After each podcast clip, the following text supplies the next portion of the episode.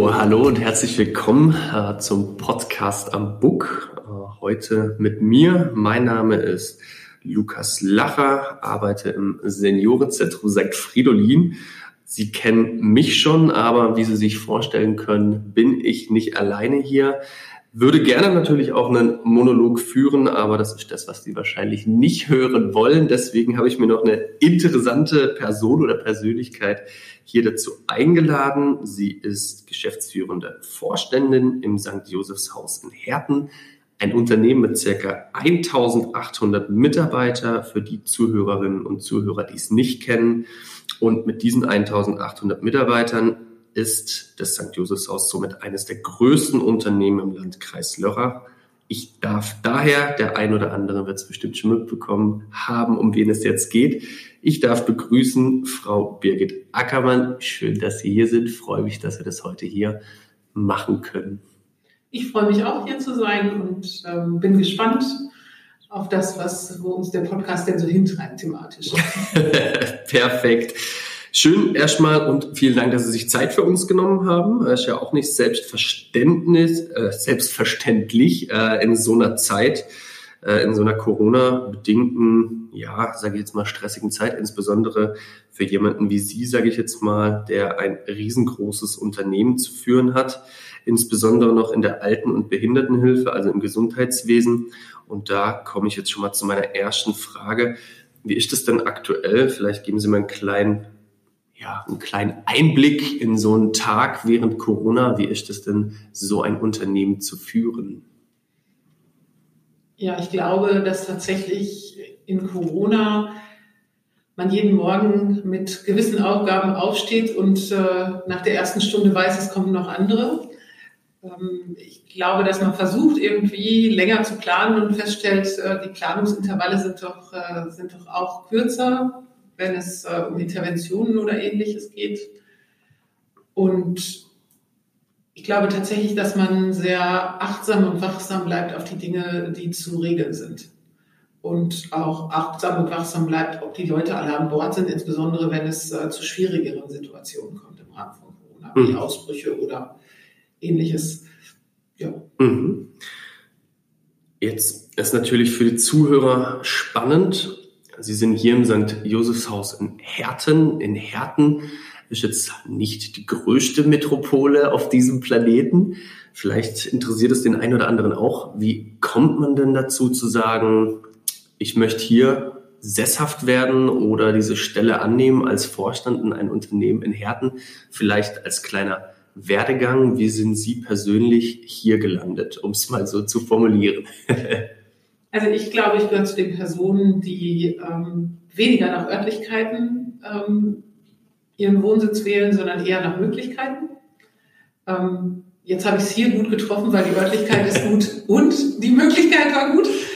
Ähm, das war, glaube ich, das, was es ausgemacht hat. Also ich bin tatsächlich ähm, eigentlich in der Nähe von Paderborn geboren, bin dann ähm, Richtung München zum Studieren gegangen, bin von München nach Brandenburg an der Havel zum Aufbau Ost marschiert ähm, und äh, habe dann von dort äh, bin ich zurück ähm, ins Rheinland, habe dort äh, eine Familienphase mit der Geburt unseres Sohnes gemacht und bin aber von dort aus dann wieder zurück in ein Projekt ähm, ähm, in der Behindertenhilfe während der Elternzeit und habe dann, äh, dann sind wir halt nach Nordhessen gezogen und Dort habe ich eine Stelle im Qualitätsmanagement übernommen.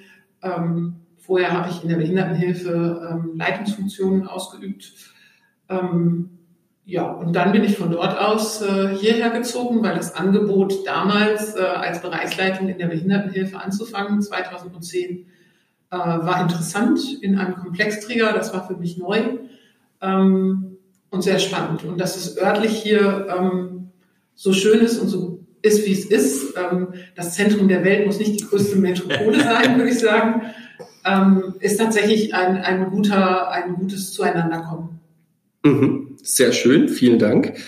Ähm, das heißt, hier sehen Sie sich jetzt erstmal auch wirklich jetzt schon zu Hause. Haben Sie sich jetzt in den letzten Jahren schon einleben können, auch mit der bestimmt ganz besonderen Kultur und Art der Südbadener. Konnten Sie sich da schon identifizieren mit oder wie fühlen Sie sich, wenn Sie hier sind, heimisch, oder? Ich, ja, ich ja. sage, ich fahre nach Hause. Ja, okay. Und dann meine ich hier. Mhm. Und ich habe auch das Gefühl, dass wenn ich die Autobahn runterfahre und sozusagen ähm, tatsächlich auch in die Schweiz schaue, ähm, ich komme nach Hause. ähm, das schon nicht. Wir sind ja jetzt auch zehn Jahre mittlerweile oder elf fast äh, Jahre hier. Ähm, und das ist tatsächlich so, dass ähm, ich ja mit Oberbayern, ähm, Brandenburg, Nordhessen, äh, Rheinland ähm, immer sehr markante ähm, Kulturen hatte und äh, sage ich mal, Prägungen und es ist auch bei den äh, Südbordnern nicht anders, aber ich finde, profiliert ist immer nicht verkehrt. das heißt, ich kann eigentlich festhalten an dieser Stelle, dass es hier bei uns in Südbaden eigentlich am schönsten ist. Das entnehme ich jetzt Ihren Worten. Selbstverständlich, weil es so nette, charmante junge Männer gibt, die einem das automatisch nahelegen. Perfekt, da freue ich mich. Nichtsdestotrotz, ähm, auch in Corona natürlich, um das nochmal aufzugreifen, auch hier äh, besondere Bedingungen, besondere Gegebenheiten. Ich stelle es mir jetzt tatsächlich schwierig vor, wenn ich mir vorstelle, ich sitze abends zu Hause ähm, oder liege im Bett vor einer wichtigen Prüfung oder auch vor einem wichtigen Termin beim Arbeiten ähm, und kann dann manchmal vielleicht auch gar nicht einschlafen. Ähm, da frage ich mich, wie ist denn das, wenn man diese Verantwortung tatsächlich spürt, dann vielleicht für 1800 Menschen ähm, und dann natürlich für die Menschen mit Behinderungen, für die älteren Menschen, die hier natürlich äh, betreut werden. Kann man da überhaupt noch schlafen oder wie ist das? Wie muss man sich das vorstellen? Also Gott sei Dank kann ich noch schlafen, aber Schlaf ist auch für mich was sehr Wichtiges. Ähm, wenn ich das nicht mehr kann, würde ich wirklich ähm, ja, gesundheitlich, glaube ich, Schaden nehmen. Und das wäre dann der Punkt, an dem ich überlegen müsste, wie kann ich das anders machen. Aber ich ähm, konnte bis auf ein paar wenige Nächte, die immer drin sind, auch in Nicht-Corona-Zeiten eigentlich ganz gut schlafen, aber in erster Linie, ähm, weil ich immer das Gefühl hatte, okay, äh, es sind alle an Bord, also alle Führungskräfte, alle Mitarbeiter, auch die äh, Bewohner ähm, der Einrichtungen oder die Beschäftigten, die Schüler und Eltern, Angehörigen ähm, sind einfach mit an Bord und tragen diese Verantwortung auch mit oder vertrauen zumindest darauf, dass wir hier die Verantwortung ähm, gut wahrnehmen. Und ähm, von daher glaube ich, ähm, ist es tatsächlich so, dass mit Corona man natürlich diese Verantwortung für ja nicht nur die eigenen Mitarbeiter, die Bewohner, die Beschäftigten, die Schüler spürt, sondern auch deren Familien und deren Familiensituationen ich glaube, ich habe noch nie so viel über Mitarbeiter gewusst wie in der Corona-Zeit. Also wer als pflegende Angehörige zu Hause hat, wer eigentlich Risikopatienten als Partner hat. Das sind natürlich alles Dinge, die man sich so intensiv nicht merkt in Nicht-Corona-Zeiten. Die hat man wirklich präsent in Corona-Zeiten. Und das wiegt natürlich schon sehr, sehr schwer und macht einen sehr achtsam. Aber ich glaube, die Fokussierung in Corona-Zeiten macht es einen dann auch möglich, sich wirklich darauf zu fokussieren. Weil sonst ist man auf tausend anderen Baustellen unterwegs und ist eben nicht mehr so nah dran. Ähm, von daher, glaube ich, hat sich die Aufgabe verändert, aber die Verantwortung ist immer die gleiche an, an der Stelle geblieben. Das muss man sich natürlich manche Abende, bevor man ins Bett geht, nochmal eben sagen, dass das ja jetzt gar kein Grund zur Panik ist. Ähm, aber das ist, glaube ich, ganz gut gelungen, auch weil man das Gefühl hatte, okay, alle denken mit und alle versuchen, ähm, das Gleiche voranzubringen, nämlich dass alle wohlbehalten durch diese Krise kommen. Mhm. Vielen Dank. Das heißt, man kann eigentlich sagen, eine gewisse Sicherheit kommt bei Ihnen daher auch oder eben die Möglichkeit, ruhig zu schlafen, um es so wieder umzuformulieren, ähm, dass eigentlich alle Mitarbeiter bisher an einem Strang gezogen haben und das auch alles so geklappt hat, wie Sie sich vorgestellt haben. ähm, ja, also ich glaube, dass, dass alle Mitarbeiter und alle, äh, ich will auch die Bewohner mit einschließen und auch die Angehörigen, mhm. weil ich glaube, das ist ganz wichtig, mhm. dass man sich untereinander vertraut. Also dass die Führungskräfte den Mitarbeitern, den Angehörigen und den Bewohnern vertrauen können und umgekehrt. Und wenn man dieses Vertrauen untereinander hat, ähm, dann kann man sein Bestes geben. Der Rest ist Gottvertrauen. Ähm, und ähm, Schwester Benedikta aus dem Kloster Hegne, Aussichtsratsmitglied im Josefshaus, äh, nennt das immer engagierte Gelassenheit. das ist sozusagen der Teil, wir bringen unser Engagement mhm. und äh, wir können aber gelassen den Rest in die Hände Gottes legen, weil was anderes bleibt uns dann eh nicht. Und ich glaube, da hilft uns dann der Glaube auch, diesen Meter weiter tatsächlich zu sagen, wir können nur das geben, was wir geben können. Und ich glaube, da haben alle, ähm, die ich eben benannt habe, ihr Möglichstes gegeben. Und ähm, damit war man einfach auch, sage ich mal, ruhig äh, mit dem Rest in Gottes Hand. Mhm. Okay. Vielen Dank. Also es sind natürlich total spannende Aussagen, auch von Ihrer Perspektive natürlich als hier fürs Unternehmen oberste Führungskraft. Jetzt haben wir in den letzten Jahren festgestellt, jetzt war es ja natürlich immer eine Doppelspitze hier. Das heißt, es waren zwei Vorstände. Jetzt mussten Sie das äh, Corona-Jahr äh, noch alleine bewältigen. War das nochmal eine gewisse Art, wo man sagt, boah, das ist jetzt schon nochmal heftiger gewesen? Also mit Sicherheit kann ich mir das vorstellen, dass das so ist, aber wie ist Ihnen dabei gegangen, ganz alleine dann für den gesamten Laden verantwortlich zu sein? Ja, bei Ihnen klingt es immer so, als wenn man wirklich, also so ganz alleine wäre. Natürlich hat, äh, wenn man gewohnt ist, in einer Doppelspitze zu arbeiten, wiegt die Verantwortung in der Corona-Krise wirklich auf den Schultern. Und da geht es um jeden Einzelnen, den man verantworten muss. Und natürlich braucht man Menschen, mit denen man sich austauschen kann darüber, ähm, was man jetzt entscheidet oder was man vielleicht auch mal falsch entschieden hat und wieder ähm, anders entscheiden muss oder ähnliches. Und da ist es natürlich, wenn man als Vorstand einen Kollegin oder Kollegen hat, ähm, recht einfach, weil man immer weiß, wo man hingeht. Aber tatsächlich muss ich sagen, ähm, ich habe ja um mich rum neben der Doppelspitze sozusagen einen Aufsichtsrat, äh, einen Vorstand der Körperschaft und auch ein, ähm, ja, also dass ich um mich rum ähm, tatsächlich ja viele Personen habe, die auch Aufgaben übernommen haben, die vorher mein Kollege in der Doppelspitze gemacht hat. Also die kaufmännische Leitung hat bestimmte Themen einfach aufgenommen. Die Führungskräfte haben äh, andere Aufgaben wahrgenommen oder haben sich auch in eine neue Kommunikationsstruktur begeben und waren da sehr kooperativ. Und von daher ähm, bin ich jetzt froh, dass äh, der zweite Vorstand mit Herrn Spikalski jetzt da ist und wir wieder als Doppelspitze arbeiten können, weil das schon ein Modell ist, das ich auch mit Überzeugung äh, arbeite oder in dem ich auch aus Überzeugung arbeite. Aber ähm, ich hatte jetzt nicht das Gefühl, ähm, alleine dazustehen oder alleine dieses ganze Haus oder dieses ganze äh, machen zu müssen.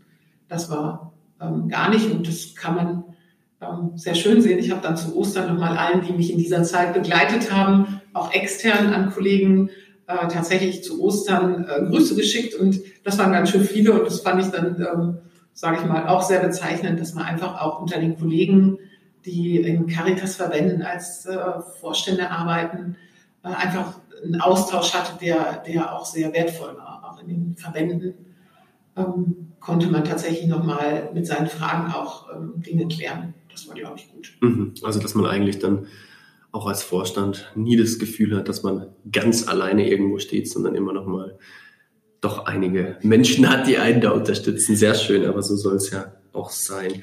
Jetzt schön, dass Sie es angesprochen haben. Ähm, ich hoffe, ich sage den Namen richtig. Das wird er jetzt mit Sicherheit öfter hören. Der Herr Spischalski ist jetzt da. In guter Vorbereitung habe ich mir da natürlich schon zwei, drei Notizen dazu gemacht. Schön, umso besser, dass Sie es selber angesprochen haben.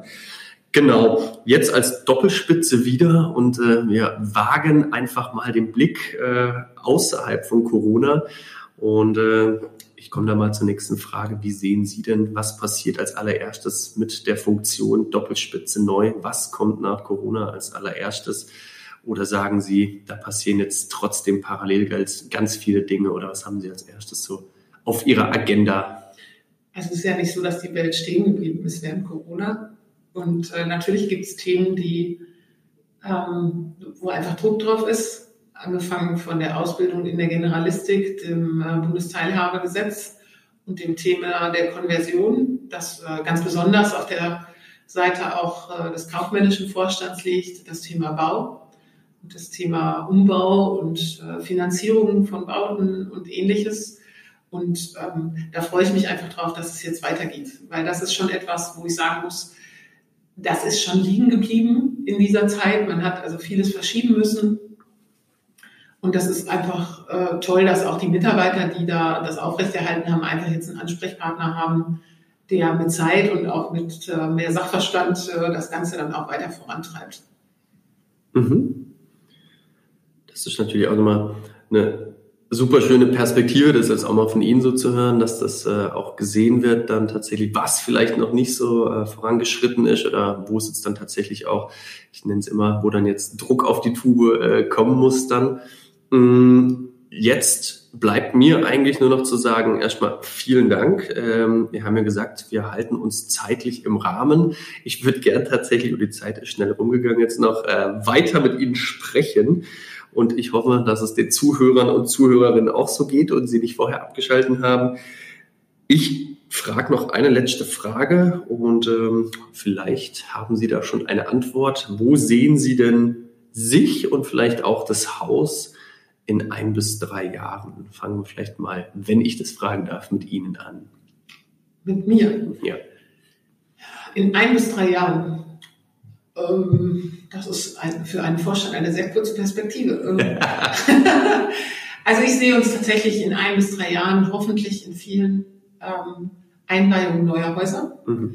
wo wir den ähm, Menschen im Alter und den Menschen mit Behinderungen äh, neue Wohnmöglichkeiten, neue Assistenzmodelle ähm, anbieten können, die, äh, die dem, sage ich mal, den Bedarfen noch mehr entsprechen und auch den Neuerungen, die sich mit all den äh, anderen Dingen ergeben. Ich sehe mich bei der Preisverleihung von Great Place to Work, weil ich auf jeden Fall will, ähm, dass wir auch im Thema Mitarbeiterbindung und ähm, tatsächlich auch ein guter Arbeitgeber zu sein, ja. weiterhin vorne bleiben. Ähm, das sehe ich auf jeden Fall. Mhm. Und ich glaube, der wirklich gute Josef Häusler sieht sich als erstes Mal auf drei Sommerfesten in ein bis drei Jahren. ähm, als jährliches Großereignis ja. äh, hoffen wir sehr, dass das äh, übernächstes Jahr wieder möglich ist. Und wenn ich dann drei Jahre habe, hätte ich drei Sommerfeste. Und ähm, weil es für uns einfach auch extrem wichtig ist, würde ich auch drei Mitarbeiter-Grillfeste ähm, mich auch dort sehen. Ähm, und ich glaube tatsächlich, ich sehe das Haus einfach auf einem Weg mit vielen äh, tollen, jungen und ähm, sehr agilen Strukturen, äh, was man so einem traditionellen Träger ja oft gar nicht zutraut. Wir sind immer intern viel kritischer, als ähm, man es von außen betrachtet tatsächlich äh, sein müsste. Aber das ist gut, weil das treibt uns voran und ich glaube, ähm, wie immer wird das St. Josefshaus auch in ein bis drei Jahren in einem Veränderungsprozess stecken, um sich äh, den äußeren Bedingungen Zug um Zug anzupassen und das, was uns wichtig ist, zu erhalten.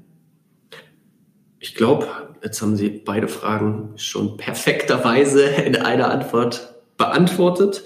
Und äh, mir bleibt jetzt nur zu sagen, vielen Dank fürs Zuhören. Ich hoffe, wir hören uns beim nächsten Podcast wieder. Frau Ackermann, vielen Dank noch einmal an Sie und Ihnen dann noch einen wunderschönen Tag bei heute endlich mal wieder herrlichem Wetter. vielen Dank, es hat mir viel Spaß gemacht und ich freue mich auch äh, auf den nächsten Podcast. Vielen Dank, kann ich nur zurückgeben. Tschüss zusammen. Tschüss.